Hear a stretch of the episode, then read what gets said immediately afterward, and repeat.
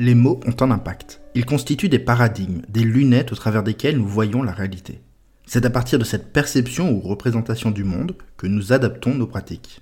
Les mots que nous utilisons ont un impact, et réfléchir à ces mots permet de réfléchir à nos pratiques professionnelles et de les améliorer. Je m'appelle Antoine Gérard, vous écoutez Sociogérontologie, le podcast pour comprendre les vieux. Aujourd'hui, nous poursuivons notre exploration des mots pour qualifier les personnes que nous accompagnons.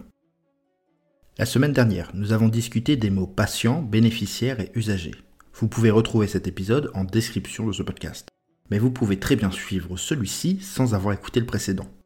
Car aujourd'hui, on s'attaque à un nouveau mot, le mot client. Car oui, en tant que professionnel, nous sommes également souvent dans une relation de service avec la personne qui n'est plus seulement alors un vieux, mais aussi un client. Je le répète, la personne que vous accompagnez est un client. Je sais que la plupart d'entre vous détestez ce mot. Il donne systématiquement lieu à d'intenses débats en formation.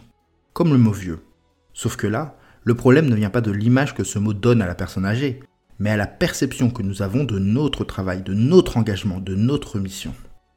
Utiliser le mot de client serait réduire notre travail à un acte commercial.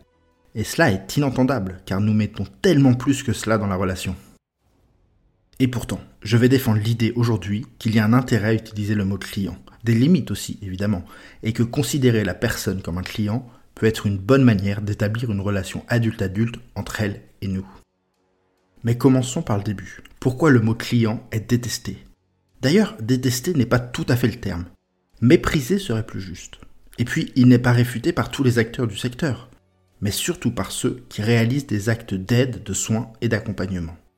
C'est comme s'il existait une sorte de gradation allant des métiers où le terme est plus accepté à celui où il l'est moins. Gradation totalement corrélée avec la nature commerciale du métier. Un conseiller commercial en résidence ou un représentant en solution de téléassistance sera très à l'aise avec l'idée de parler de client. A l'inverse, une auxiliaire de vie qui ne gère pas la dimension commerciale du contrat sera moins à l'aise. Et entre les deux, un directeur d'établissement dont les familles lui rappellent qu'il paye pour que leur mère soit dans cet établissement ne peut mettre de côté ce statut de client même si bien souvent, il ressent une responsabilité envers la personne accueillie qui dépasse la dimension commerciale. Tout cela est somme toute assez logique, me direz-vous, la notion de client renvoie à une relation commerciale. C'est vrai, mais en partie seulement, car la notion de client renvoie aussi et surtout à une relation de service, ce que nous sommes. Nous sommes dans une relation de service. Privé, public, associatif, en établissement ou à domicile, nous sommes dans une relation de service avec la personne âgée et nous ne devrions jamais l'oublier. Qu'est-ce qu'une relation de service et pourquoi le paradigme de la relation de service est intéressant pour nous, professionnels de l'accompagnement? Une relation de service est une relation entre un prestataire, A, et un client, B, qui a pour objet X.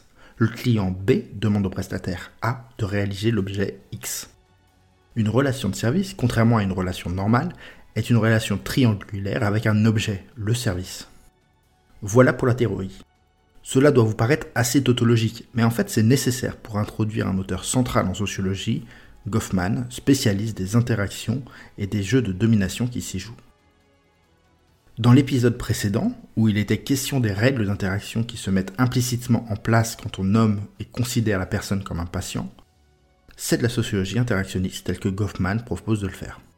Attention toutefois, je n'ai pas ici la prétention universitaire de cet auteur, et moi je vous partage juste l'arrière-boutique théorique de ce dont nous parlions. Si vous voulez en savoir plus à propos de cet auteur, je vous mets quelques liens en description. Et donc, pour revenir à notre objet, la notion de client ne renvoie pas seulement à une relation de marchande, mais également à une relation de service qui définit le cadre de la scène dans laquelle se joue l'interaction. Et oui, l'analogie avec le théâtre, c'est aussi du Goffman. Alors, qu'en est-il de ces règles d'interaction que dresse le cadre d'une relation de service? Eh bien en fait, tout est dit dans la définition donnée plus haut. Le client est demandeur, le prestataire est pourvoyeur. Oui, je sais, ça n'a rien d'extraordinaire. Et vous pourrez me dire que c'est pareil quand on considère la personne comme un patient, un bénéficiaire ou un usager. Mais êtes-vous sûr de cela? Oui, dans le cadre médical, le patient est demandeur, mais dans nos établissements, il l'est rarement. Le soin, les soins sont prescrits par une autorité médicale ou administrative, parfois même par la famille. Le bénéficiaire se voit proposer un service, mais sans que sa demande ne soit écoutée et donc adaptée à ses besoins. Il l'a parce qu'il rentre dans les cases.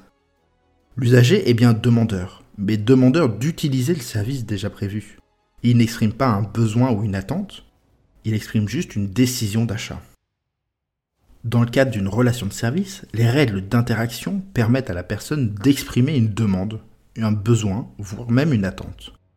Puis, au prestataire, de proposer une réponse possible à cette attente, que la personne peut accepter ou refuser avant que la prestation ait lieu.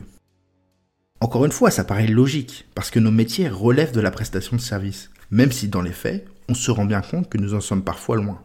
Ne serait-ce que parce que des fois, il est plus compliqué pour certains d'exprimer des demandes. Pour autant, l'effort que cela demande en vaut la peine, puisque le cadre permet ici d'inverser le rapport de domination, accordant un pouvoir plus grand à la personne. Cela favorise l'instauration d'une relation adulte à adulte et permet la promotion de l'autonomie des personnes.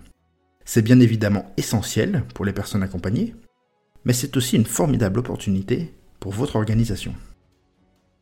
Dans ma thèse, j'ai amené l'idée que le succès des résidences-services tient notamment au fait qu'ils ont su adopter ce que j'ai appelé le paradigme du client. Le paradigme du client, c'est apprendre à voir les personnes comme un client, et notre travail comme une relation de service, dans laquelle le client définit ses attentes et ne se contente pas d'avoir des besoins, et le professionnel propose et réalise des prestations en vue de répondre aux attentes de la personne âgée. Encore une fois, tout cela est somme toute logique, mais rarement appliqué. Et ici, cela change également la manière dont on va évaluer la qualité de la prestation. Dans une perspective patient-bénéficiaire-usager, on évalue l'efficacité de la prestation selon nos propres critères. Une prestation ménage sera évaluée au regard de la propreté de l'espace. Dans le paradigme du client, on inverse la logique, de manière à ce que la prestation soit évaluée selon les critères de la personne. Par ailleurs, dépasser l'appréhension en matière de besoins pour aborder les envies ou les attentes des personnes permet de répondre de la meilleure des manières aux attentes de la personne. Et alors, l'évaluation de la prestation consiste à évaluer la satisfaction de la personne, du client. Et prendre en compte la satisfaction client, c'est un moyen essentiel pour s'assurer que ce que l'on fait va dans le bon sens. Je vous renvoie pour cela à l'épisode sur la bienveillance. Ainsi, adopter le paradigme du client, ce n'est pas faire des relations avec les personnes des relations commerciales ou marchandes, mais bien des relations de service qui, structurellement, promeuvent l'autonomie des personnes âgées et facilitent l'édification de relations adulte-adulte entre professionnels et personnes accompagnées. J'espère vous avoir démontré au travers de ces deux épisodes l'importance de bien nommer les personnes que vous accompagnez, que la manière dont nous nommons est à la fois le fruit de nos représentations, mais également constitue le cadre dans lequel nous construisons nos pratiques professionnelles. Il faut porter attention à ce genre de détails.